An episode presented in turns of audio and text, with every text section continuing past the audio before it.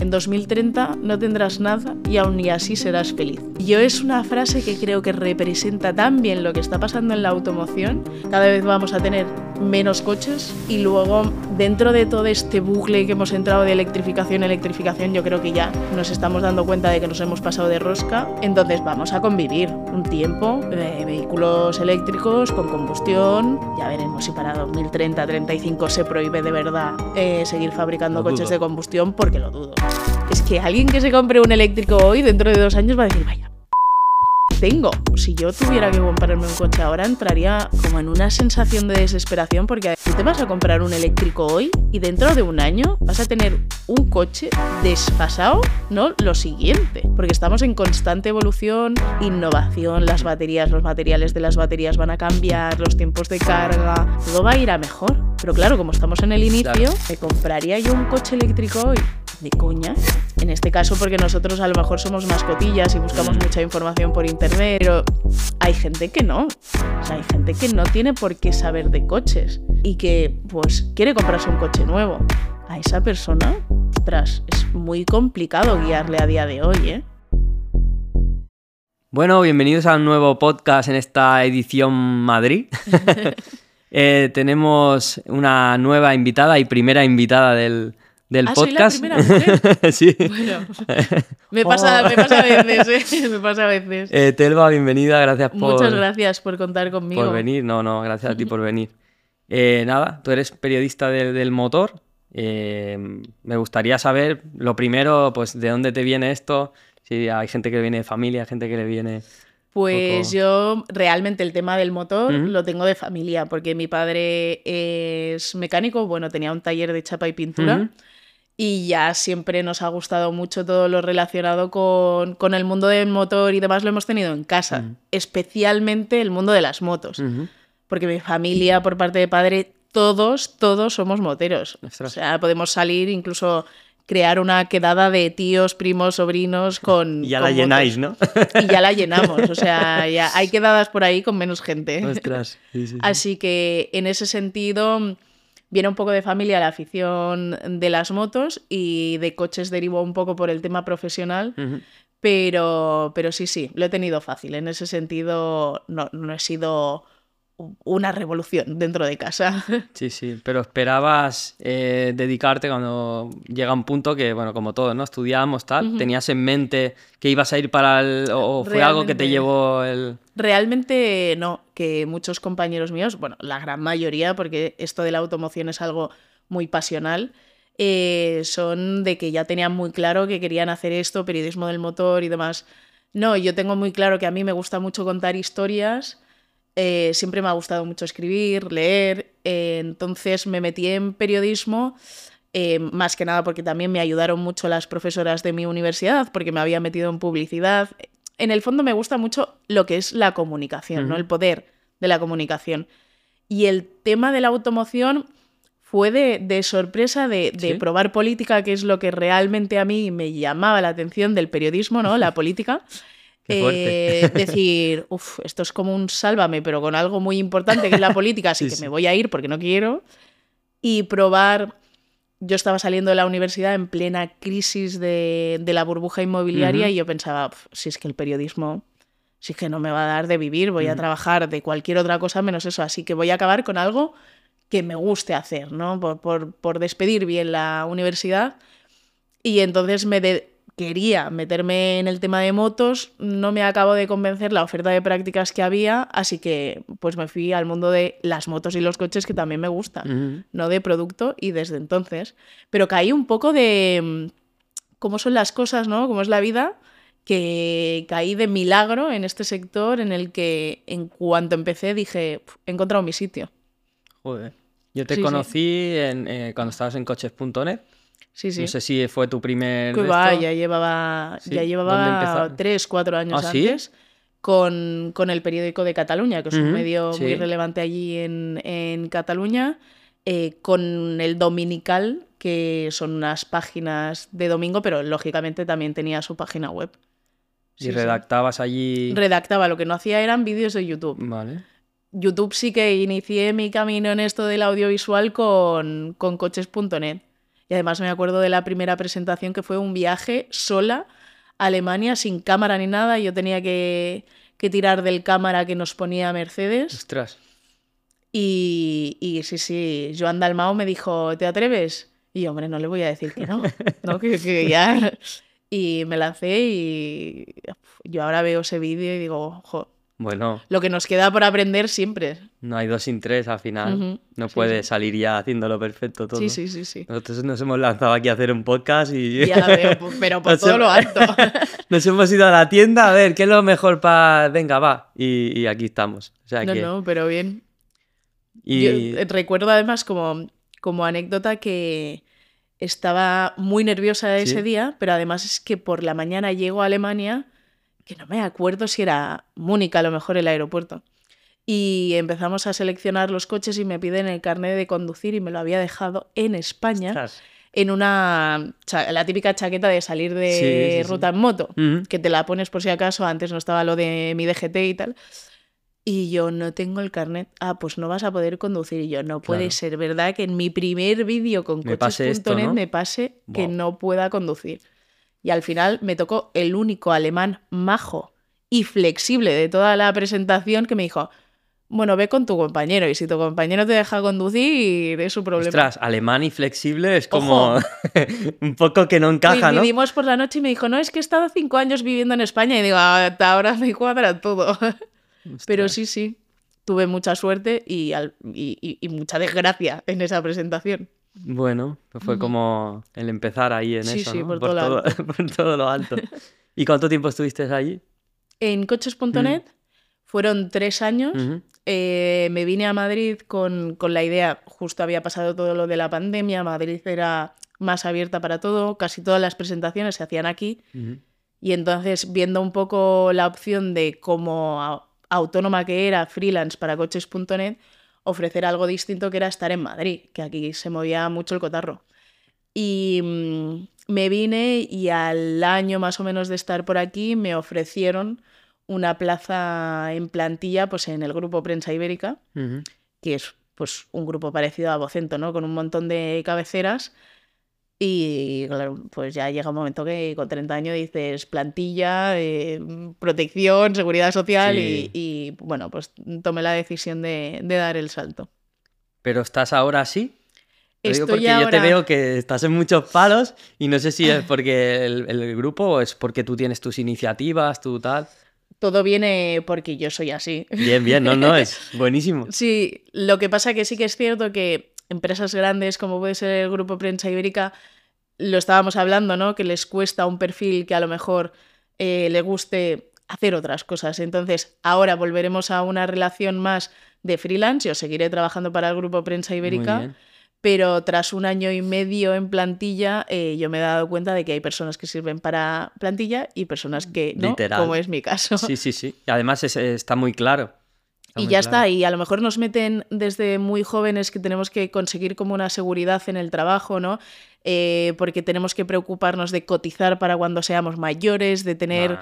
la seguridad de que si tienes un problema, pues te puedes coger la baja. Pero a mí, yo he estado un año y medio en plantilla y emocionalmente y motivacionalmente no me compensa Literal. no me compensa. Habrá gente que, que sí que esa seguridad le genere pues tranquilidad y Mm. demás. A mí me, me genera agobio. Tú y yo más o menos somos de la misma generación y yo creo que ya de, nosotros para adelante, eh, creo que la mentalidad tiene que cambiar tanto a nivel de, de ese tipo de pensamiento como a nivel de futuro, de, de estudio, de... Al final vales lo que tú, te, lo que tú has hecho, tus experiencias, ¿no? Y yo creo que, yo creo que poca gente de nuestra edad pensará en la jubilación. Mm, Sería ser un poco ingenuo el decir de el tener garantizado eso. Yo no cuento con ello, por lo menos. No, pero también estamos en un país que cada vez hay más funcionarios. Sí, sí, sí. O sea que en el fondo es...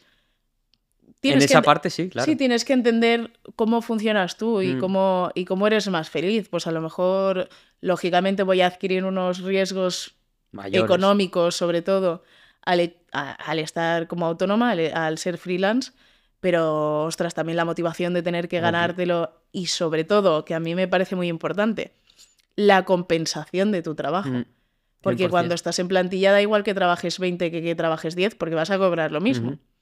Si trabajas 20 como Ujú. autónomo, vas a ganar más que si trabajas 10. Es que es así. Y personalmente yo pienso que al final la, la- la curva de aprendizaje que tú puedes tener en una plantilla es bastante plana y cuando tú te metes en un proyecto eh, empiezas con otro y eres como tienes esa mentalidad, te agarras a otra cosa y tu curva de aprendizaje a lo mejor en 10 años se multiplica como, vamos, a mí me ha pasado. ¿no? Totalmente. Yo pienso que es, es genial, también tienes que valer para eso, para, Es que. para torear esa inseguridad, el no saber qué vas a cobrar cada mes, pero decir, el oye, yo- levantar la persiana y decir, bueno, pues a ver si este mes Tiempo. todos los clientes me pagan. O Eh, sea, literal, literal. así, Nosotros uh, con el COVID, con todo, pues no, Eh. madre mía, ha pasado desde este. No es que no pague, es que ya no, no existe ni el teléfono. exacto.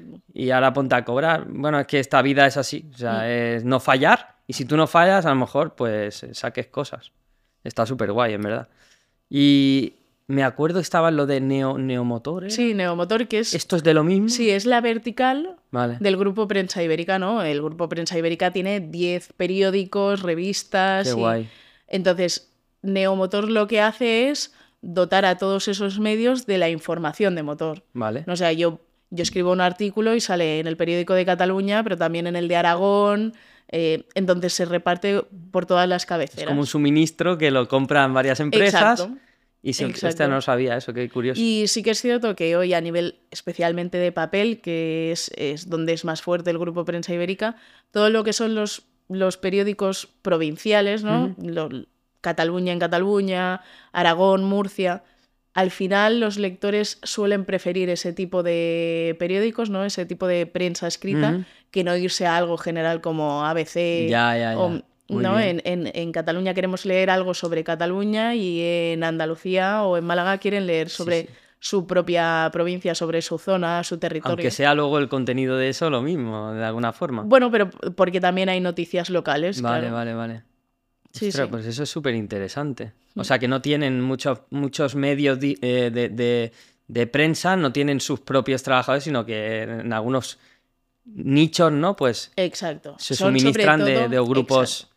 Nacionales. Sí, son sobre todo para alguno, para algunas secciones en concreto, ¿no? Porque para la sección de sociedad de Murcia, lógicamente, utilizan a la gente que está allí. En Murcia, claro. Pero para motor, ¿no? Claro, para no es motor se puede necesario. drenar de lo que Ni hacemos Ibiza es, ni Ibiza en cualquier sitio. Claro, ¿no? exacto, sí, sí. Qué guay. ¿Y cómo sería, por ejemplo, creo que algo que le puede interesar a la gente un, un día en la vida de un periodista eh, del motor? Pues a ver, hay, hay varios días dentro Mm. del periodista del motor. Estaría el básico, ¿no es? Que es no tenemos ningún viaje, ninguna presentación, por lo tanto, eh, escribimos o, o quedamos con nuestras cámaras y demás para hacer un vídeo de un producto que estemos probando o un coche que estemos probando. Y eso sería el día que, que no nos movemos. Y hacemos pues nuestras horas o los artículos que tengamos que hacer ese día. Pero normalmente, más de lo que la gente cree, nos movemos y viajamos. Entonces te levantas a las 5 de la mañana, vas al aeropuerto, coges un avión a Berlín, a Roma, a París o a donde sea. Te mueven hasta un sitio donde o pruebas el coche o lo ves de manera estática, que normalmente suele ser, primero lo vemos estático, luego lo probamos en, algún, en alguna ciudad a nivel europeo. Muy pocas veces viajamos fuera de Europa, pero a nivel Europa. Y luego llega la presentación nacional, que es cuando el vehículo ya está con las especificaciones de España y demás. Y ya definitivamente cuando el coche ya está a la venta, lo probamos durante una semana. Y esos son nuestros Sí, tipos de viajes siempre- o tipos de, de Sí. contenido que, que siempre veo los vídeos a veces de que van a la presentación. Claro. Dice, bueno, esto es una prueba de esto, pero cuando ya lo tengamos en el canal, ¿no? Claro, O en el esto y hacéis una prueba completa. Exacto, no es lo mismo eh, tener un contacto con un lanzamiento para el que tienes que grabar el vídeo, explicar pues, los motores que va a vender, o sea, que, que se van a comercializar, cómo es el interior, tus primeras impresiones, que eso casi lo estás grabando mientras lo estás teniendo. O sea, tengo esta pantalla, mira cómo va. Ay, bueno, si se puede abrir el menú, Sí, es. Porque no tenemos Es tiempo. como a el vídeo de reaccionando a... Exacto, como un unboxing, Unboxing. un unboxing De del coche. coche. Y luego no es lo mismo que cuando ya están aquí y te Sí, lo sí, dejan durante una semana y tú puedes tener el coche tres días, ir viendo un poco, bueno, pues así me gusta más, este es el consumo en ciudad, este es el consumo fuera de ella, que ya entonces la prueba completa es mucho Mm. más realista sobre si ese vehículo Vale, vale. encaja o no. Lo primero es un unboxing, es mm, Sí, este sí, es el coche. Literal. Em, porque cuando dices esos días que nos quedamos y escribimos, eh, de lo que escribís son ya coches que ya habéis siempre, o sea, son coches que siempre los habéis probado. Lo digo porque al final cuando yo leo un artículo es mi primera impresión de algo que estoy leyendo. Pero el que lo ha escrito, ¿qué primera impresión tiene para escribir eso? No sé si me has entendido. No, ahora mismo no te entiendo. Que me vengo a referir, tú escribes sobre un coche, ¿no? Y escribes un artículo. Ese artículo en base a que lo escribes, a que has probado el coche. Bueno, no, muchas veces nosotros recibimos, recibimos notas de prensa de la marca. Por ejemplo, ¿eh? esta mañana eh, se ha lanzado. Se ha lanzado el nuevo Taycan. Sí. Yo el nuevo Taycan no he ido a la presentación, ni todavía se ha, se ha hecho la presentación, ni nada, solo nos han mandado una nota de prensa, ¿no? Un, un texto de 20 páginas y nosotros de esas 20 páginas, con muchísima paja y muchísima decoración por parte de la marca, cogemos y lo reducimos a 2-3 minutos de En lectura. base a vuestra experiencia. De Claro, cómo- esta es la potencia, esta es la autonomía, ¿no? Lo- las claves de ese vehículo. Hasta que nosotros no accedamos a ese vehículo y lo probemos, tampoco ponemos que lo estamos Sacáis probando. el jugo lo más. Lo más... Claro, es la marca ha lanzado este, este comunicado con estas imágenes y demás, y nosotros os explicamos lo que la marca nos ha mandado. Pero hasta que no lo vemos, tampoco podemos hablar de impresiones. A ver, ¿nos gusta más estéticamente o menos? ¿Me gusta más el Macan nuevo o menos? Eso ya lo puedes decir por las fotos. Pero hasta que no lo pruebas, no, no puedes o no deberías decir Sí. cómo va. Sí, que muchos coches a veces. Yo en nuevo no tengo ni idea, pero eh, sobre todo en los coches de segunda mano, los frikis de los coches, vemos a veces unas, un- una- un- unos datos y te creas unas expectativas. Claro. Porque tú a veces ves un coche de 1200 kilos, 300 newton metro, tal. En tu experiencia y tal, te montas una película y luego pruebas el coche y no tiene nada que ver. Para bien o para mal. Y a veces, pues eso también puede pasar en. Hombre, lógicamente, yo el Taycan lo he probado. Mm. Que a mí ahora me digas que el Taycan tiene más autonomía y más potencia, Sigue pues digo. un Taycan. Y encima, pues la suspensión neumática de serie, pues digo, "Ah, pues este tiene que ir mejor. Ujú. Hasta que no lo pruebe, no lo puedo decir. Pero desde luego dudo que se dediquen a hacer coches peores. Ya, ya, ya.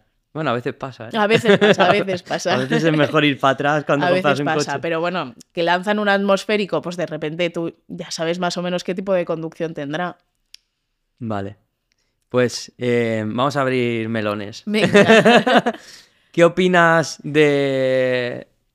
Bueno, ahora, ahora estamos, estábamos hablando antes, ¿no? De que, de que antes pues eh, probabais coche diésel o gasolina y ahora tenéis que, que saber de, de hidrógeno, de, de eléctricos, de, de- ¿Qué opinas de hacia dónde va el, el, el mercado? el, mundo de la automoción.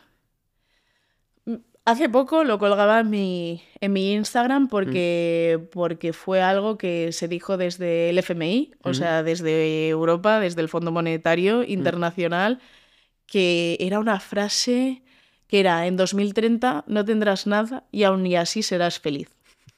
Sí, sí, literal. Y yo es una frase que creo que representa tan bien lo que está pasando en la automoción y hacia dónde vamos con los Mm. Pero en- vehículos. En, general, incluso en consumo, ¿no? O Con sea, en todo, todo, o ¿eh? sea, eh, Mucha obsolescencia y mucho cambio de todo y que nada te Exacto. dure nada y... Vamos, lo del alquiler de las viviendas ya lo hemos interiorizado mucho lo- y sobre todo los jóvenes que, que ya, bueno, yo ni me planteo tener un Mm. un- una vivienda en propiedad hasta dentro de mucho tiempo. Mm. Pero con el coche a lo mejor, pues bueno, ha llegado un poquito más tarde, pero el renting está en auge en España Mm.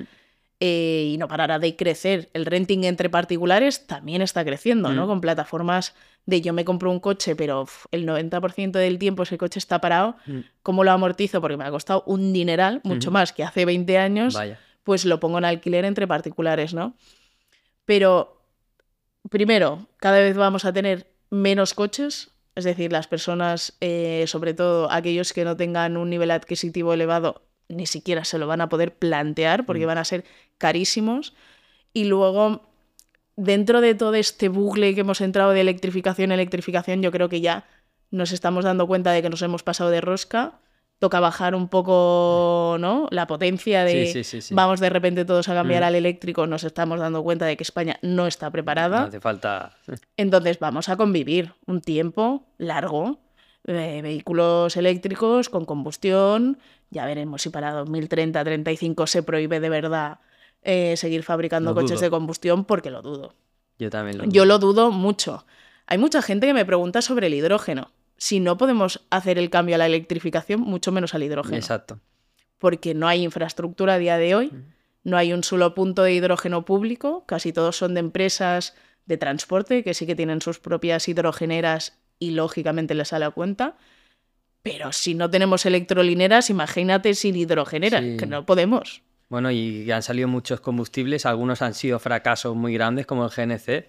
Que ha tenido muchísimos problemas con los precios, con todo. También porque justo ha llegado la guerra, eh, Ya, ya, bueno, ha sido, ha sido seguramente un escenario que nadie esperaba. Uf. Pero yo el GNC lo he probado y cuando lo probé hace cinco años, Mm. que no había guerra de Ucrania ni nada, decía, ¡buah, menudo inventazo! Mm. Pero ahora, porque- ahora, por ejemplo, en una de las pruebas que hizo eh, Joan Dalmau, me acuerdo, eh, era, eh, hice una comparativa con muchos coches y el GNC era, Lo peor. era lo peor, o sea, Claro, te salía claro. la vuelta a 50 Claro, euros. pero porque el gas de repente se ha disparado Claro. por la situación mundial, ¿no? de- estratégica que hay.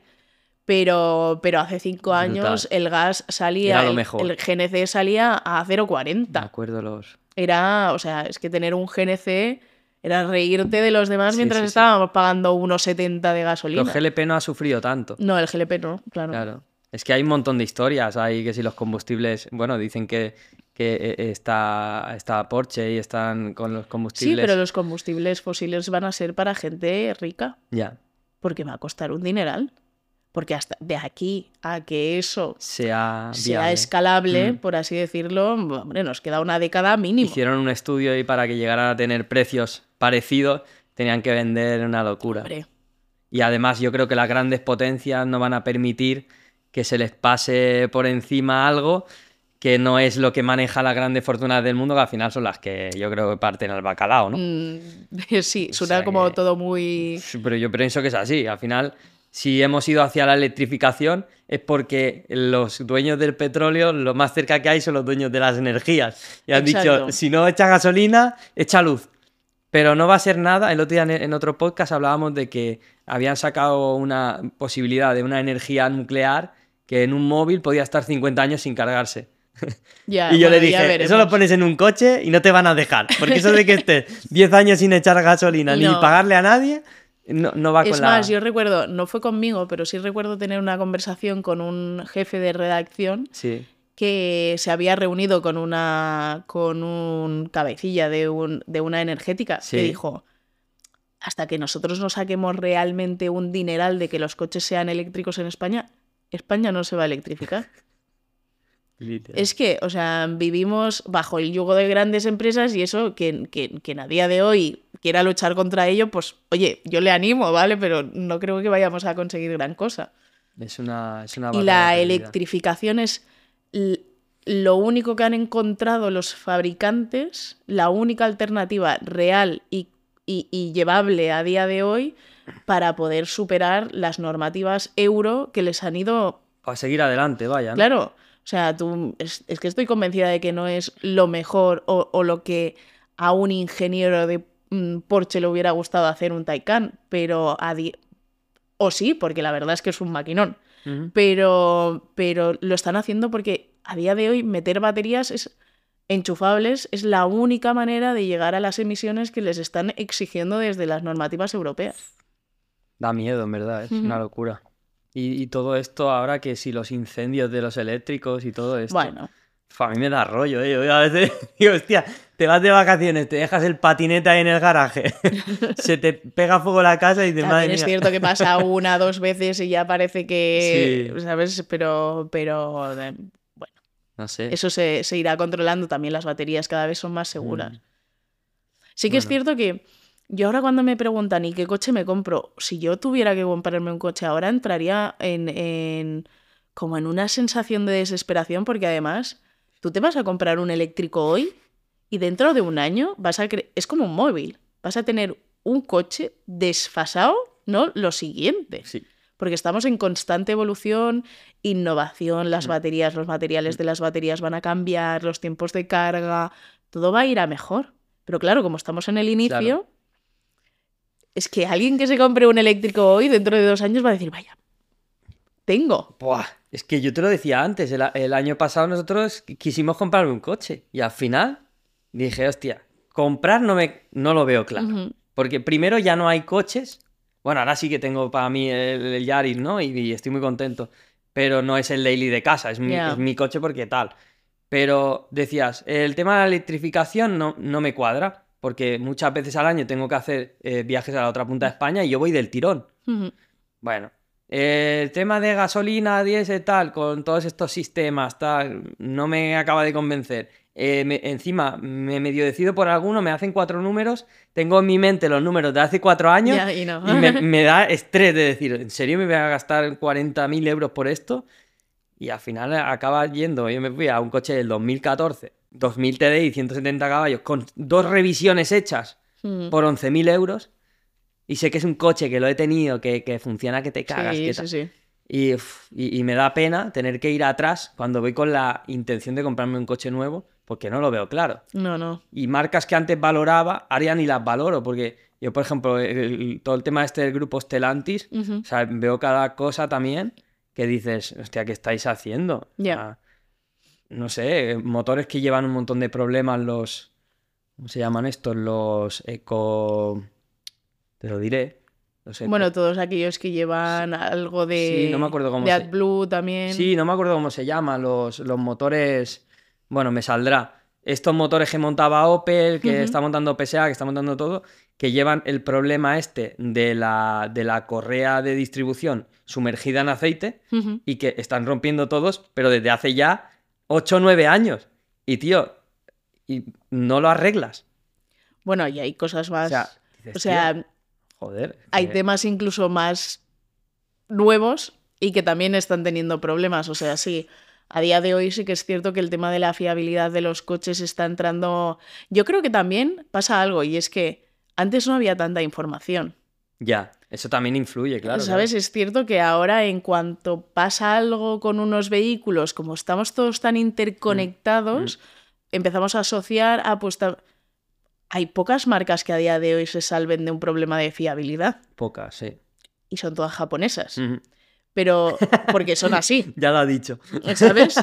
Eh, pero es que a nivel europeo las marcas están teniendo problemas de fiabilidad cuando antes la frase de los era alemanes, los tío". coches tienen que ser alemanes.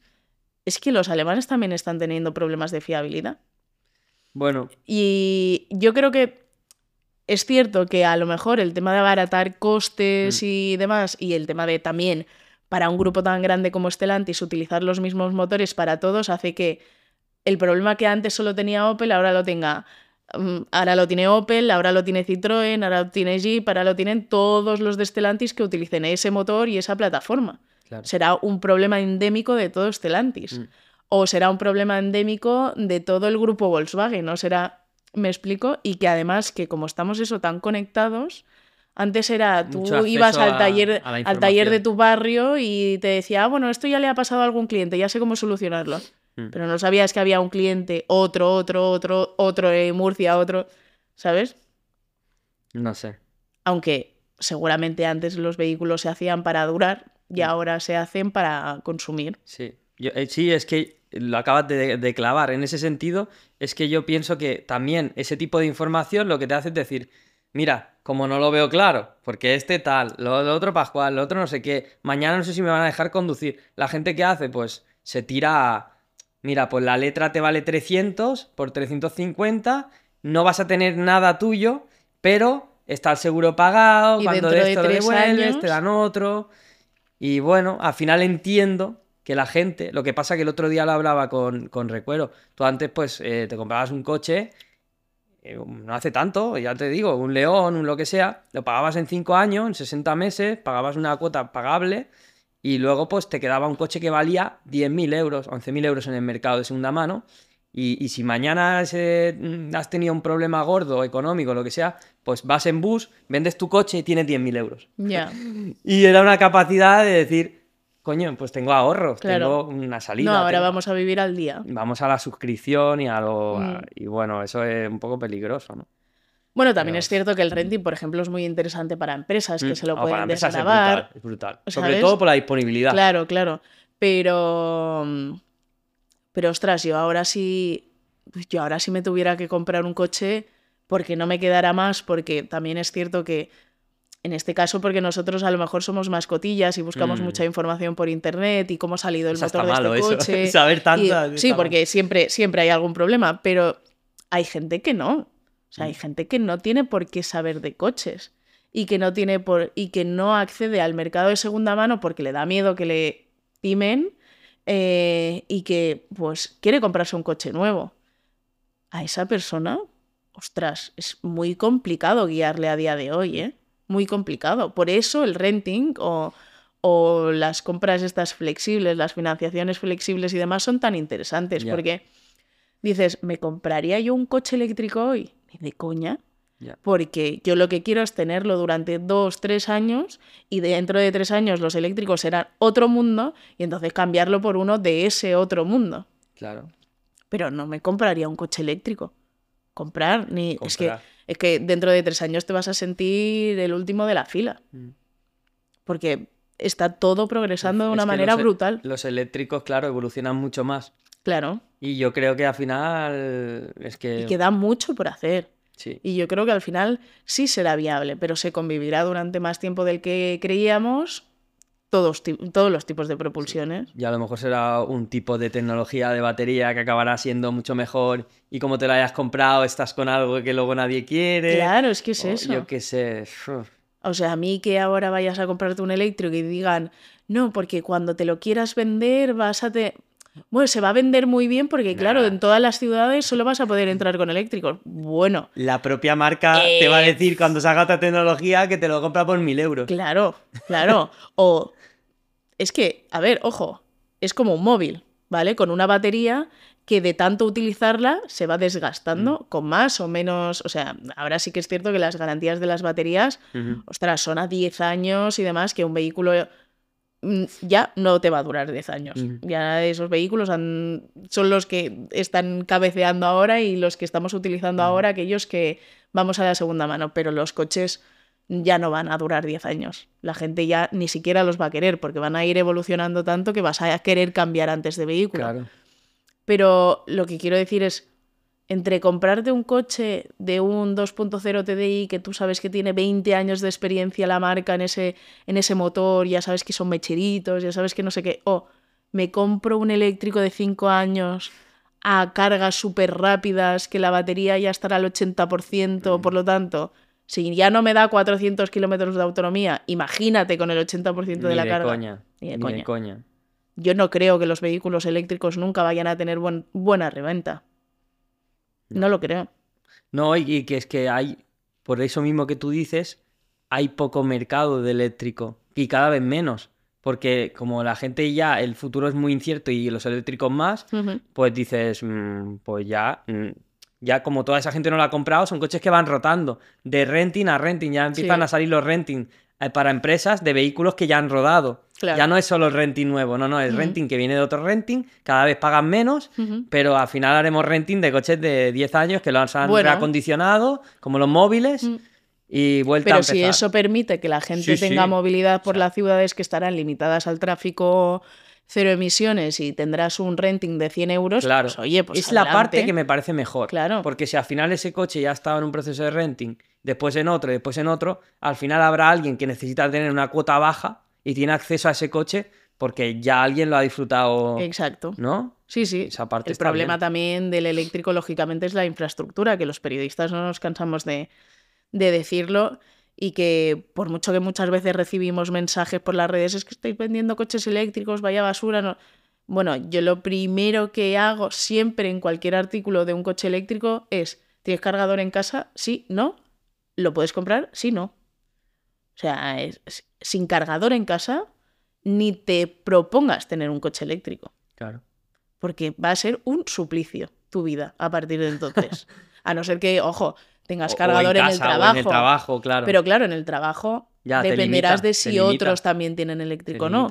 Que vas a estar ahí a las 5 de la mañana para que no lleguen tus compañeros de trabajo y te quiten el puesto. Y si luego vas con supercargadores todo el día, pues vas a fundir también la batería, no es lo suyo, ¿no? Las garantías no, no lo permiten, un montón de cosas.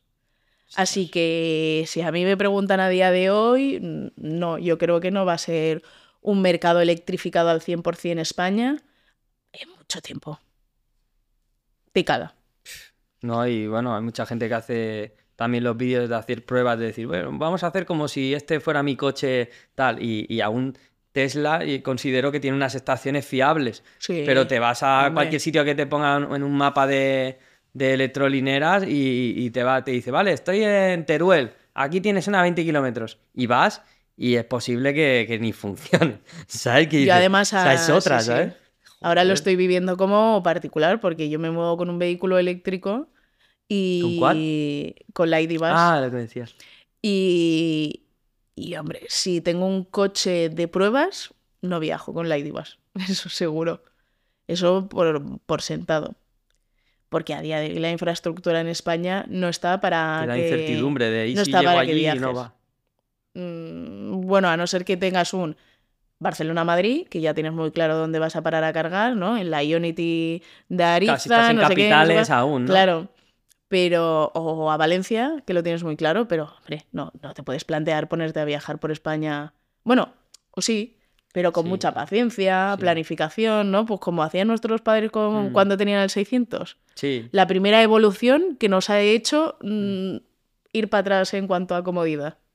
Sí, y ya te digo, dentro de lo malo, aún el, el Tesla dices, bueno, pues sabes que si Tesla te dice que te pares aquí, aquí, aquí, Sí. te va a, te Sí, va a responder. sentido, sí. Pero debajo de esto y te para lo que te decía, ¿no? Ve a casa mi- de mis tíos. Pues vuelves en grúa, ¿sabes? Sí. O- O no, o exacto. O sí, hay, homologan 400, que eso es uno de- una de las grandes, eh, yo creo, luchas que debemos tener con los eléctricos, que es que pasen ya un ciclo de homologación Honestidad real. honesto con, Mm. con los vehículos eléctricos, porque, porque lo que no puede ser es que estemos homologando ciclos que sabemos que son irreales para una conducción normal Muy reales. sí, muy irreales, porque ya, ostras, es que nosotros lo ponemos, ¿vale? En las pruebas, pero que a ti te homologo en 415 kilómetros y ya tengas que decir, bueno, calcula más o menos 100 menos.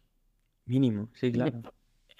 Es que, ojo, eh, no, es que homologa 5,4 litros a los 100. Bueno, calcula que a lo mejor reales son 8. Bueno, estaríamos... Sí, sí, es nos una explotaría locura. la cabeza. Es una locura. Es que denunciaríamos a la marca por falsa, por, por- o sea, por falsedad, no sé qué. no- Y en los eléctricos estamos siendo como muy Claro. blandos. Mm. Ah, nos dan 415, pero son 280. O sea, Bueno, es que es aceptas el timo, aceptas Sí, el timo, es como ¿sabes? que estamos aceptando el timo de la homologación de... de- Es como cuando te vas de crucero y dices, bueno, propinas aparte, ¿sabes? o sea, ya está, es lo que hay. es, es un poco eso. O, ¿qué pasa? Que ahora todos vamos a tener que ir a 80 porque si no la homologación, o sea, porque si no nunca jamás vas a Mm. Conseguir los, el claro, rango. y en la gasolina eh, lo entiendes un poco porque, claro, la gasolina puede variar mucho, depende de quién lo lleve. Gente que, que realmente sabe conducir y cambia más eficiente, gente que apura más las marchas, puede haber. Pero en el eléctrico al final es en gas y freno que si en un movimiento urbano habrá menos cambio, ¿no? O sea, in- incluso es más fiable Claro, el por consumo. eso- por o sea, eso debería de ser mucho más honesto. Por eso los consumos en ciclo urbano de un eléctrico siempre son 100 más, no 100 menos. Ya, ya, ya. Al contrario de lo que sí, pasaría sí, con, con el- la gasolina, ¿no? Pero es que a un eléctrico le afecta si hace frío, si hay pendiente, si hay viento, si hay... Claro, hay tantas cosas que afectan al, al rango eléctrico que no es solo la Si conducción. llevas el aire acondicionado, sí, todo. Claro, y ojo, luego, que el hecho de que el rango de un eléctrico sea más falso implica que entonces tienes que parar más veces a cargar. Uy, no hay infraestructura para cargar. Claro, claro, claro. Yo quiero ir rápido con mi gasolina y que me consuma 12. Bueno, pues voy a tener que parar en más Más gasolineras veces. y dejarme pero tiempo, ahí no la pi- pa- pero tiempo no pierdes. Y puedo cargar. Sí. Y, o sea, y puedo repostar. Claro, en el eléctrico es... eh, ostras, es que como no llegue, no llego. Y encima más caro. ¿Sabes? Yo siempre lo digo, y encima lo pagas aparte. Sí, sí, sí, sí. Entonces, ostras, yo creo que estamos siendo un poco blandos con el tema de las homologaciones de los rangos del kilometraje de los eléctricos. Y yo es algo que siempre digo en mis pruebas. Siempre. Porque no puede ser. No puede ser. Que nos estén metiendo en la cabeza que todos tenemos que llevar coches eléctricos gente que vive en un piso y no tiene parking. Hmm. No. Es. Tomémonos nuestro tiempo. España a lo mejor irá más lenta. Lo conseguiremos probablemente, pero oh, a nuestro, y, a nuestro ofrece- ritmo. y que tienen que y que tienen que ser tienen que democratizar las cosas o sea al final eh, lo que hablábamos antes ahora tenemos más o menos lo- los mismos sueldos de hace cuatro años Hmm. euro arriba euro abajo y los costes se han disparado de todo muchísimo Claro. ¿a quién vas a apretar tú para que tenga un eléctrico? Eh, si le estás diciendo que no puede entrar en Barcelona con su coche que puede pagar, con el que puede pagar no puedes entrar y con el que puedes entrar no lo puede pagar. Dame una solución. Ya.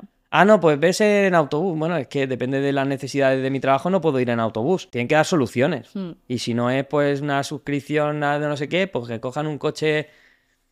Bueno, lo que hemos hablado siempre. Si quisieran, pudieran, podrían poner catalizadores y no sé qué a coches más viejos y que la gente hiciera sus trapis para poder decir, oye, tú sabes que no puedes contaminar más de esto, búscate la vida. Ya. Pasa una prueba, ya no contaminas, entra. Sí, pero ya te digo, mm, el, el transporte es un sector que está perseguido por el hecho de ser lo que es y, y sí que es cierto que lógicamente se contamina, sí que es cierto que yo siempre he defendido, digo, eh, la libertad de movimientos, lo que hizo SEAT con la pelotilla de que casi cualquier familia, ojo, casi cualquier familia en España pudiera comprarse un vehículo y moverse, democratizó la movilidad que a día de hoy para mí es una libertad. ¿Te con Poderme con el mover, Seat 600, por ejemplo, en la época, ¿no? claro, eh, poderte mover, poder es. libremente es una libertad que nos están limitando 100%. por el tema de la contaminación. Ojo, es importante la contaminación porque lógicamente no tenemos otro planeta en el que vivir, pero ¿tú te imaginas que limitaran el consumo de pollo o de hamburguesas o de carne Mm. o de... No te puedes comprar más de dos bolsos al año. ¿Dónde vivimos, no? ¿Dónde estamos? En- de, un, de un momento a otro te planteas, eh, vale, Es que... Soy libre que- hasta Que dónde. yo no estoy diciendo que lo hagan, ¿eh? Sí, sí, sí. Pero estoy diciendo... Pero vamos hacia- Estamos, estamos aceptando que nos limiten nuestra libertad de movimientos Mm. porque contaminamos, pero es que el, el transporte no es la única industria que Mm. contamina en este No, y- planeta. y que tú estás diciendo, vale, sí, la contaminación es importante, pero párate a pensar. Si yo antes, Si la industria tampoco lo es. claro, da me, igual. me voy a comprar un coche, cuando tú miras la vista atrás, a la gente le duraban 20 años, a mi padre cada coche le dura mínimo 20 años. Y, y está, el último que se compró fue una Touran, ya lleva casi 20 años, y está igual que el día que la compró, porque es gente más cuidadosa y tal.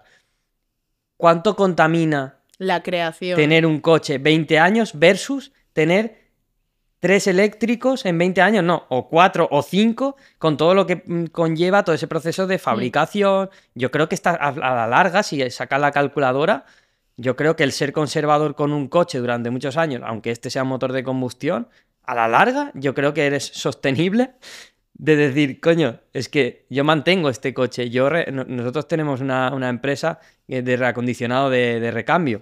Porque al final dice, bueno, el eléctrico lo que tú quieras, pero al final, si tú tienes que comprar un recambio de, de un coche y una alternadora al final, lo que se gasta son las escobillas, por ejemplo, pues coño, reacondicionemos, a- ¿para qué vamos a tirar?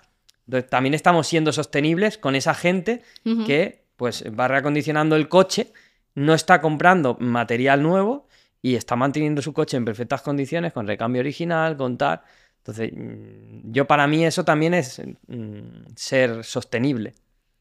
cuidar las es, cosas. Es, es una guerra de conceptos. Lo que pasa es que ahí las grandes potencias no pillan nada. Exacto. en que tú seas tan sostenible, y ay, ¿dónde está mi, mi- Si yo mi comida, ¿no? decía- con algo tan tonto como un reloj he ido a ponerle hora a mi Casio viejo y me han dicho, no, es que tiene el módulo central eh, estropeado, no sé qué, y digo, ¿y no se puede reparar? Es que te va a salir tan caro repararlo como tener uno nuevo. O no, ah, claro. pero la culpa la tiene la generación joven, que somos unos consumistas y que solo pensamos en comprarnos cosas nuevas.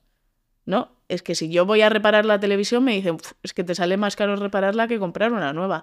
venga a tirar otra televisión. Es que así tal cual. Y es, o sea, y claro, la automoción es lo mismo, pero con, cual. vehículos que son mucho más caros, claro. Así tal cual. En- en- Pero es una discusión que no te, o sea, que no, No, no, no, tendría no, no. fin. Tiene sentido una parte, luego te contesta la otra y dice, no, pero claro, pero, pero sí, es así. Eh, lo que tú decías, las teles, todo esto. En mi casa, y tú lo habrás vivido, en mi barrio había el, el técnico del barrio Sí. y se rompía la tele, tú lo llevabas allí y te la arreglaba y esa tele duraba 20 años. Sí, sí, y la caldera te duraba 40 años. Ahora sí. compras una caldera de los 5 años, ha dicho que, que la centralita del módulo central, que vale más que la caldera, ha dejado de funcionar. Eso sí, esa caldera no contamina. No, claro, pero tener cinco calderas en vez de una, pues no- Claro. no, no contamina. Ahí está. O Sí, sea sí, que... desde luego. A veces te compras una casa y dices, ¿qué caldera lleva? Una Junker, no sé qué. Esa caldera no la toques nunca, ¿eh? Esa para siempre. Yo me acuerdo que en un alquiler me hicieron esa. Me, o sea, me dijeron. Esta caldera tú la ves muy vieja, ¿eh? Pero ni se te No, ocurra Yo cambiarle. tengo una "No, de esas. Yo luego". tengo una de esas. Y hay recambio de todo. Ujú. Y, y- y todo es metálico y todo es para toda la vida. Sí, sí, sí. Bueno, en, lo- en los, en, los, en los 2000 TDI siempre pasa. Y ya tengo uno que es moderno, pero los primeros, tú veías los primeros BKD, los, los 140 caballos, y veías el motor y, y todavía veías esos colectores de admisión de hierro fundido, de tal, Sí, sí, sí, sí. todo metálico. Y ahora, y ahora pues los talleres están todo el día cambiando juntas de, de la deformación de los plásticos, de las Claro. tapas de balancines, de todo. Y bueno, eso lo que da es mucho cash de encima de todas estas piezas. Está todo muy bien pensado. Si, si el que tenía dinero ahora tiene mucho más. Pero si es y que el que no tenía ahora tiene mucho menos. Exacto, salió una noticia, creo que hace dos días, de que pues, el- las 10 fortunas más ricas de España tienen un 30% más que hace un Sí. año. Todos somos un 30% más pobres, Sí. pero, pero las fortunas no. Bueno, pues es por eso. La, la pobreza cada año crece Mm. y en cambio el, el negocio del lujo, de Hombre, del lujo, Mm. Lamborghini cerró 2023 su mejor año histórico. sí. Histórico. Y como Lambo, pues Mm. todas las marcas de lujo. Pero mm, sí, sí. Nosotros ahora, eh, bueno, estuvimos trabajando esto y, y- y nos presentaron un estudio de que históricamente el negocio del lujo, que al final está consumido por las personas de gran, de, ¿no? de gran poder, eh, no ha caído nunca. En el COVID creció menos, pero creció. Creció, ¿no? pero creció menos, y todos ahí encerrados. pero creciendo, ¿sabes? Y, y al final dices, bueno, pues ahí está la prueba. Mm. O sea, ellos eh, lo que hacen, pues al final es de mandar lo que hace lo de abajo y ya está. No sabemos, no tenemos, no somos ni conscientes de Ni quién mueve el bacalao, pero tampoco podemos hacer. ¿Por qué ha pasado lo de la electrificación? Yo siempre me lo pregunto, ¿por qué ha pasado lo de la electrificación en Europa cuando el lobby de la automoción Mm. siempre ha sido muy potente? Imagino. Y nos hemos pegado un tiro en el pie porque los motores de combustión, la fortaleza estaba en Europa, en toda la expertise de BMW, etc., etc. Hemos cogido, nos hemos pegado un tiro en el pie, hemos dicho, vamos a ir con coches de baterías que el expertise lo tienen los chinos. Entonces hemos derivado toda la relevancia del sector automovilístico a Asia. ¿Cómo hemos renunciado? O sea, ¿cómo los lobbies han permitido esta renuncia? Porque hay algo ahí que se nos está escapando. Mm. Seguro. Claro. No somos ni capaces De, de, de llegar a, barajar. pe- a pensar el por qué está pasando todo esto. El- como una empresa tan potente como BMW, como- o sea, como el grupo Volkswagen ha permitido Están eso supeditadas al mercado asiático. cuando hay tantos puestos de trabajo que dependen de la industria automotriz en, en Europa, en España, en cualquier país, y aún y así hemos permitido que eso pase. Aquí hay algo que se de nos está pero fabricación realmente es todo allí, ¿no? O sea, Y las, y las baterías o de allí o los semiconductores de Corea o, Ya, ya, ya. y ahora, venga, deprisa y corriendo a crear fábricas en España de semiconductores o de baterías como, como puede ser en... Ahora no me sale la, la, la zona esta al lado de Valencia, que va a tener la planta de Volkswagen. Bueno, ya me no saldrá. Mm. Pero, pero ahora empezamos a construir plantas en, en Europa de semiconductores, baterías y demás. ¿En serio? Primero hemos derivado todo hacia allí y hemos dicho, uy, COVID. Hostia, resulta que todo el poder lo tienen. No me lo creo. No. O sea, yo no soy inteligente y eso estaba. Es- ahí eso no. era de cajón que iba a pasar. Mm. Entonces, hay algo que, hay algo que no sabemos, lógicamente. Bueno, y entre eso y, y- y le dices lo del tiro en el pie y encima el- los propios chinos con su mercado que han tenido siempre pero que aquí nunca ha llegado y que ahora nos están, o sea, hay, eso, yo creo que hay ya más marcas, es muy fuerte ese dato, ¿no? Pero yo creo que hay ya más marcas chinas entrando aquí que, que Hombre, entrando europeas. seguro, entrando seguro. Nuevas y demás, o moda, BID. Y es que además ya no solo chinas que lleguen, sino chinas que han comprado marcas, o sea, Smart es china, eh, Polestar es de Geely que también, eh, Volvo también, quiero decir, MG, que vale, sí, el nombre puede sonar a muy antiguo, pero es chino también. Sí. Em, sí, probablemente. No he hecho el cálculo, pero posiblemente ahora tú repasas el mercado y casi hay tantos coches chinos como europeos. Y, y todavía no los conocemos. Y, o sea, están por desarrollar a nivel publicidad. a Lo que nivel pasa es que han venido con, o sea, sí que han tenido la paciencia de llegar con un producto hecho. Brutal, ¿eh? No han, o sea, BID no viene con un vehículo por desarrollar. El coche está desarrollado y está desarrollado para que le guste a los europeos y con las tecnologías que quieren los europeos y con el, las sensaciones de conducción de los europeos que son muy distintas a lo, a lo que busca un Qué asiático. pasada. ¿eh? Eh, no han venido con un producto bonito, barato, no, no, no. Han venido con un producto que puede encajar en el El mercado bonito y por barato eso lo han tenido allí muchos años, porque por ejemplo MGS fue en 2005 Sí. a China y han estado allí, pam, pam, pam, y pam, pam. copias, que tú Sí, veías sí. copias de vehículos y tal. No, no, de estos los son Evoque, de no productos qué, suyos. Sí, sí, sí. Son productos suyos y bien desarrollados y con mucha tecnología detrás. Qué pasada. Y además vienen con todo. No es como aquí que te vas a Audi o te vas y todos son extra. Aquí te Sí, compras sí. el paquete Sí, full. sí. O sea, como mucho hay dos versiones máximo. El sin esto y pero... Ahora son las low cost que antes era Dacia. Sí. Mm, Pero ahora Dacia ya no es una marca No. low cost, ahora es una marca generalista. La low cost ya es la china. Bueno, espérate. Ya. Ya, ya, claro. También era la low cost china en telefonía y ahora son referentes. Claro, por eso que no, que yo estos que dicen, ah, los chinos. Espérate. Espérate. Hombre, antes todo lo chino era lo malo. Sí, sí, sí. Todo- y, y- y la evolución que llevan, o sea, van como un toro en todo. Además, que es que es, es lo que te digo, que las marcas chinas que están viniendo no lo hacen con un producto sí. chino. Está muy todo, muy no, bien no, no, hecho, está muy bien hecho. Y en las motos. La moto Mm. es una pasada. Mm. La, la de. La de marcas que están resurgiendo. Con esa combinación de saco la marca. o sea- resucito la marca. Ya traigo un poco Claro. cosas Mm. del pasado. Esta gente de- del origen. A nivel diseño, a nivel Sí, todo. sí, sí. Pero todo está luego desarrollado allí. Yo tuve la, la Benelli, la TRK, que fue una de las primeras trail de A2 grandotas eh, que Sí, tenían sí, presencia y tal. Y yo ni la conocía, la conocí que fui a un cliente mío, la tenía allí y dije, qué guapo es esto, en el 2017. Ujú, Y me dijo, pruébala. Y me gustó mucho Claro. y me la compré. Y me, me salió muy, muy bien. Y era una marca que al final era Benelli, seguían diseñando en Italia, todo, Sí, pero claro, diseño, en una fábrica gigante. Bueno, de QJ. Sí.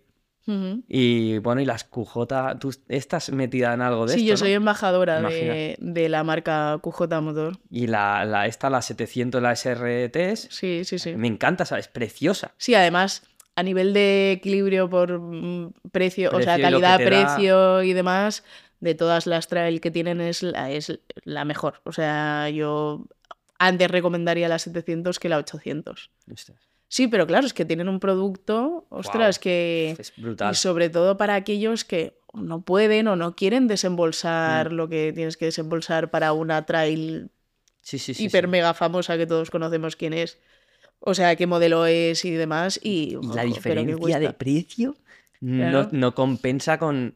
Es que es muy grande. Ostras, a no ser que seas un mega técnico y purista del- de, esto, que, que entonces sí le puedes sacar partido a toda la tecnología Bueno, que lleva una y no lleva la lo que otra. tú quieras, ¿no? De ahí Claro. para arriba, pero... Joder, es que hay, hay unos mercados Mm. que, que no veas. Ahora me he pillado una, la BSA, no sé si sabes que han La resucitado la BSA. Sí, sí, le, le fui a la presentación. Vale, pues me he comprado la Gold Star, Sí, sí, el sí. modelo Legacy, ¿Ah, que es la, la réplica de la original. Sí. Pero tú imagínate, llevaba cuatro meses mirando moto. Eh, yo siempre he tenido moto y ahora llevaba un año sin moto y estaba ya como las cabras. Y, y me puse a probar la, la Suzuki 8S, me puse a probar varias trails, me puse a- y, y era como que no me hacía tilín ninguna. ¿sabes? No, me fui ¿Y de has probado la curvas. BSA? Y no, no, no he probado la BSA. Ah. Ya frío de todo, dije, bueno, tú, para allá, necesitas una moto para el día a día. eh, y cogí un día el coche, llamé a la Honda y me dijeron, oye, eh, quiero una, eh, la XADV, la 300. Mira, para moverme para arriba y para abajo, es una moto inteligente, o sea, puedes un poco hacer de todo. Sí, sí, y sí. para el día a día, Va muy bien. bien. Bueno, pero sin gustar, o sea, sin hacerme. Y tal y como aparco, es que fue el destino, tú. Aparco en la puerta de la Honda y me encuentro en la acera de enfrente un concesionario de, de Mavisa Sí. que tenía San John, que tenía tal, y veo una BSA en la puerta. Y, pero en plan que yo estaba convencido de que era de Antigua, vieja, claro, porque yo no sabía que que, la- BSA había sacado. Total, que me acerco allí y digo, pero esto es guapísimo, ¿sabes? Y mira que yo no tenido motos de ese, siempre ha sido motos de correr, de tal. Digo, tío, me he enamorado de la moto. Y me empieza a explicar la historia de que era fabricante de armas, que tal. Y digo, bueno, pero esto lo habrán sacado los chinos. Me dice, no, no, dice, aquí ha puesto pasta Mahindra, pero un motor hecho por Rotax, por tal. Y yo decía, estaba flipando, y esto le han metido un motor Rotax. Claro, el tal. capital sí que es indio. Sí, pero tío, que está hecho por la misma gente que ha hecho el motor de la KTM 690, que es un motorazo. Y dice, si la pruebas, te la quedas. Claro, yo veía la ficha técnica, lo que hablábamos antes, y decía, bueno, cuarenta y pico caballos, Bueno, casi 200 tampoco, kilos, sí. tampoco. O sea, la probé, fui a dar una vuelta. Es divertida, sí, es otro rollo. Hombre, no está hecha como para que hagas No. un tramo, ¿sabes? Pero... Pero hostia, no salí de Sabadell y dije, quiero esta moto.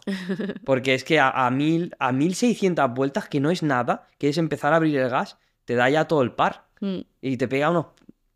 Es como, no sé, me gustó mucho. Y me, la- y, Y el rollo que tiene. me dado esta semana. Sí, sí. Sí, yo fui a la presentación, que esta presentación la Andalucía, ¿no? Sí, en Málaga, Sí. es verdad. Yo vi la, el vídeo de, del, del, del de Motos XS1000. Vale, sí, sí, sí. Sí. En Málaga estuvimos, que hicimos esa. Y creo que la Peugeot también. Nos presentaron una Peugeot en el mismo paquete. Esa que han sacado tipo también Adventure. Sí, sí, sí, es verdad, Eh, es verdad. La vi, Ujú. la vi allí, justo al lado de la. Sí, sí, sí, sí. Pero sí, hombre, están viniendo con todo. Mm. Bueno, pero es- es como con todo, como con los móviles, con la ropa, con, con todo.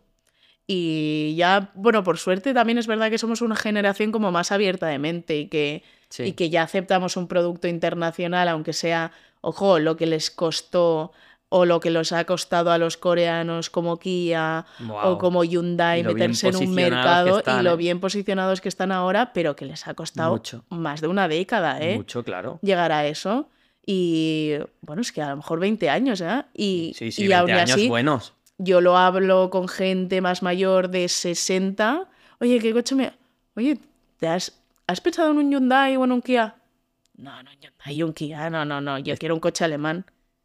Tienen la mentalidad de, no- bueno, como los, la gente de, esta misma edad con los Skoda, Claro. se acuerdan de los Felicia, de todo aquello que eso Claro, era más claro, malo que un dolor. que- y, y que eran pues low cost, pero es que ahora eh, los coreanos, eh, vamos, nada de low cost y nada de generalistas. Brutal. ¿eh? Vienen con un equipamiento que se les puede considerar premium, pero, premium, pero por precio no se le colocan en, eh, en ese mercado. Pero a mí las marcas coreanas me flipan. ¿Y has visto el, este que ha sacado? Mira, ahora que hablábamos, el, el San John, el Torres este. El Torres, ¿Qué te pare- A mí me parece precioso el coche ese. eh, precioso, pero es un quiero y no puedo. O sea, Sí. tiene muchos detalles Ni como idea, de eh, ni idea. que Lo tú vi ahí lo ves aparcado. y dices, "Buah, un todoterreno, mola". no sé qué. Todo Nah, mentiras. El, el típico sub que lo... Pero, pero es que le han dado en el clavo con, con los toques de diseño de... Y que me dijo el tío que valían unos 30.000 euros. Sí, sí, sí, sí. Me Y que yo parece- creo que tendrán éxito porque tú lo ves y dices, ¡guau, cómo mola este cochazo". coche! Eh, parece que se vaya a abrir por un lateral, pero no, la apertura es... ¿sabes? Parece O que sea, tenga rueda de recambio. y todo, Claro, y no es una rueda de recambio, es como que, ¡buah, tú lo ves y dices, cómo mola, y luego haces así, ay, pero si esto no es verdad, esto tampoco, esto tampoco. Ya, ya. Pero, Da el pego, el coche pero es que hay pego, mucha ¿eh? gente que quiere un coche por cómo es estéticamente y yo creo que tendrá éxito, Yo porque además sí. no va mal el coche. ¿Lo has probado? Y, mm, no, por cómo me ha- por Vale. lo que me han comentado. Yo tengo ganas de probarlo, ¿Y ¿eh? esos motores porque he tenido, qué porque he tenido opiniones bien y he Ah. tenido opiniones Ah, ¿sí? mal. Ah. Entonces me apetece. No, a nivel de, de- de sensación de conducción, ¿eh? No, Vale, vale, no de si son fiables o no, porque lo que hablábamos, nosotros eso tampoco lo podemos valorar hasta que dentro de cinco años ese coche a ver cómo ha salido. Ya, ya, ya. Nosotros valoramos el cómo va y el cómo pinta como nuevo. Yo no sé si estos motores tienen algo que ver, pero los, los puramente Mahindras, los, estos que han vendido durante un montón de años, que eran 2 litros, 140 caballos, tal, que no, son muy, no han llegado a ser muy famosos, han salido buenísimos. Y duran. O sea, son. Han salido buenísimos. Y la gente que los ha tenido. Y, Lo que pasa es que a nivel de sensación de conducción. Ya. No están trabajados. Hay gente que, que dice, bueno, pues también, ojo, tenemos que valorar que, que a nosotros nos gusta mucho conducir, pero que hay gente que quiere ir del punto A al punto Ya, B y con un coche súper molón. Sí, y sí, ya sí, está. Y hay muchas veces que a mí me dicen, ¿has probado algún coche que vaya mal? Uf, yo hay algunas marcas que no me apasiona conducirlas porque de, de, de sensación no me transmiten nada o lo que me transmiten no me gusta. Eh, pero claro, que me pregunta una amiga qué marca me compró y le digo esa. ¿Sabes? Claro, depende para qué, ¿no? Lo que hablábamos, Claro, ¿no? ¿Qué te gusta del es- coche? ¿Diseño? Pues mira, de diseño tal. O Sí, de- sí, sí, sí. O ¿qué buscas en el coche? Que sea súper fiable. Esta marca. Eh, que consuma poco. Esta otra. Que la... quiero un coche que se conduzca guay, que me transmita. no sé, Otra. ¿Sabes? Entonces te tienes que poner un poco como probador en el lugar de la persona que, que lo va a comprar. Porque lógicamente tú también eres una persona con tus propios gustos y tus y te gusta la estética de una manera, no te gustan los subs, o sí te gustan los subs, o te encantan los todoterreno. Pero yo le voy a recomendar un Wrangler a alguien que quiere ir por la ciudad. Hombre, no, a mí me flipa el Wrangler, Sí. pero no tiene ningún sentido. No, ¿no? no, no. Y, y es eso, en el fondo, el trabajo de un buen probador es ponerse en el lugar de aquel que quiere comprar el vehículo. Claro. Porque todos mis compañeros son unos frikis y no se, los pa- no se lo están pasando súper mega bien cada vez que prueban un eléctrico porque no nos encantan los eléctricos. Nos apasionan, ¿no? Pero eso no quiere decir que no entendamos que hay gente que tiene cargador en casa y Mm. que puede vivir gastándose 3 euros al mes en movilidad. Ojo. Ojo. ¿Qué, qué te gusta a ti? A mí últimamente me flipan los todoterreno. Fíjate ¿Sí? que es una. Es como algo que no he tenido nunca. Nunca he teni- sido una apasionada de lo. Siempre me ha gustado un Wrangler Rubicon, ¿no? Y lo he visto y he dicho, ¡buah, cómo mola!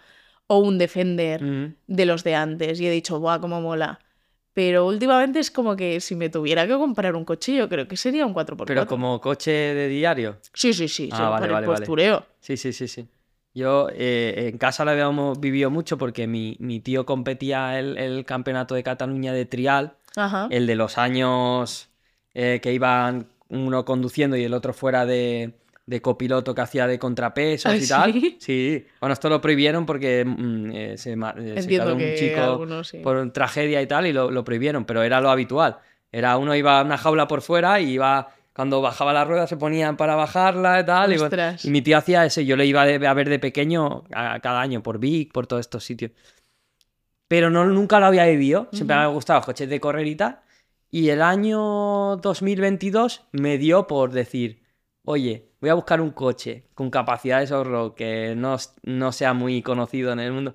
Y me compré un Kia Sorento de los primeros Ojo. que, que llevaban tracción trasera, que podías llevar solo trasera, como los antiguos, llevaba reductora de verdad, llevaba eh, eje rígido con autoblocante, llevaba como un, un todoterreno de toda la vida. Sí, lo que pasa es que no se había dado a conocer Claro, como un auténtico se, 4x4. se compraban ya como sub. Sí, sí, Por sí, eso el siguiente Kia Sorento le dijeron, quita sub, todo esto, porque si la gente solo lo usa para ir de punto A a punto B, Mm. pero primero era 100% Mm. todoterreno. Lo que pasa es que no se conoció como Claro. terreno. Y entonces cogí una unidad y la preparé ahí, de tacos, suspensiones, snorkel, escape, todo.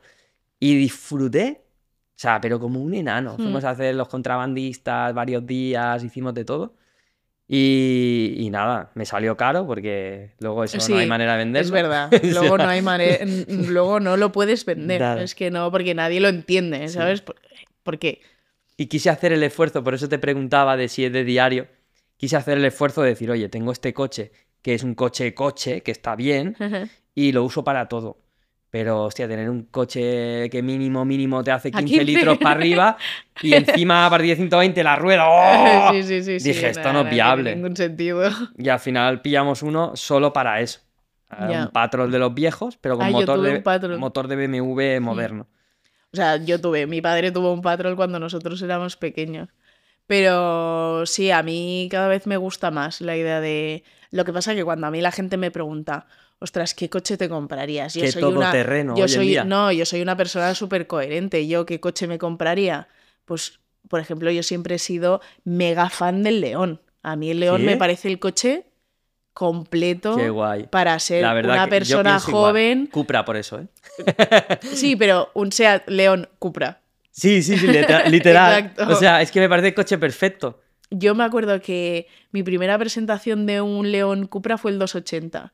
Y en. No, el 290, que enseguida pasaron al 300. Sí. O sea que estuvo Fue el de durante un después del año. 280. Sí, sí, pero que estuvo a la venta durante un año y enseguida presentaron Sí. el de 300.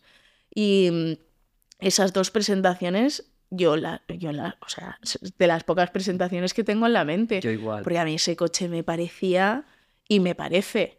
O sea, es que el Cupra 300 me parece un coche redondo. Es perfecto. redondo, perfecto. vamos.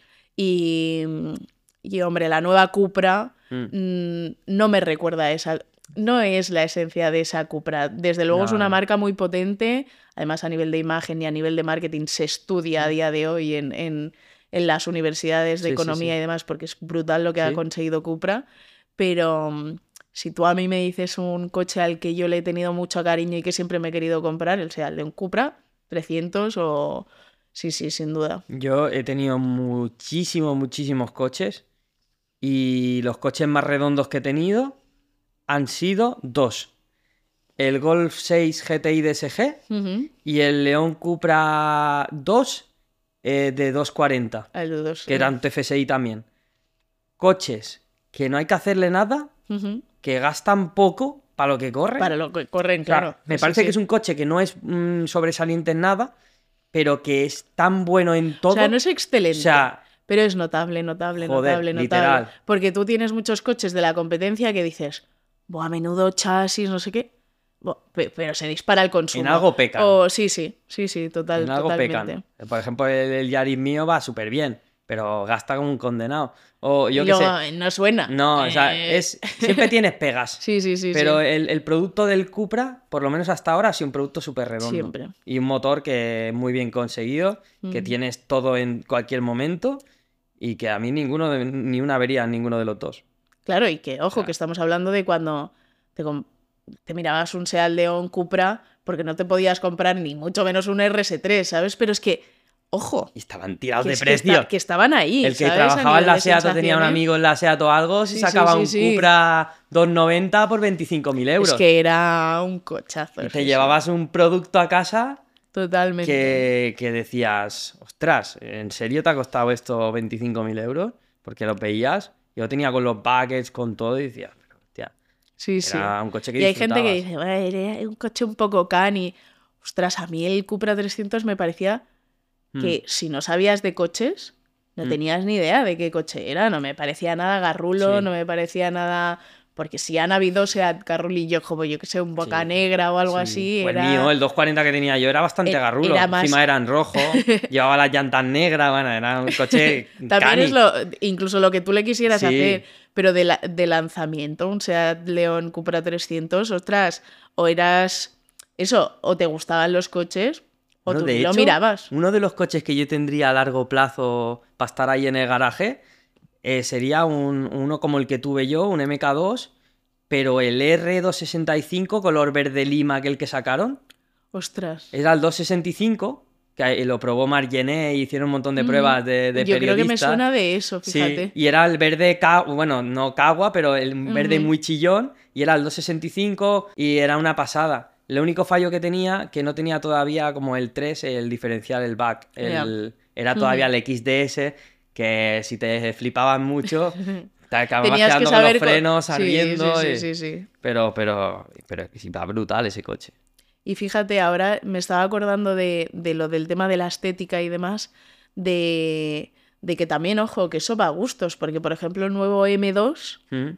que ha generado un montón de polémica, yo recuerdo verlo, que lo vimos como súper en secreto, no podíamos Sí, sí, sí. entrar, que luego se filtraron las imágenes de esa unidad, ¿eh? pero nosotros lo vimos en el Jarama, no podíamos entrar con móviles, tal, y a mí me abrieron el coche, o sea, me lo destaparon y, y dije, "Uf, no me gusta. No.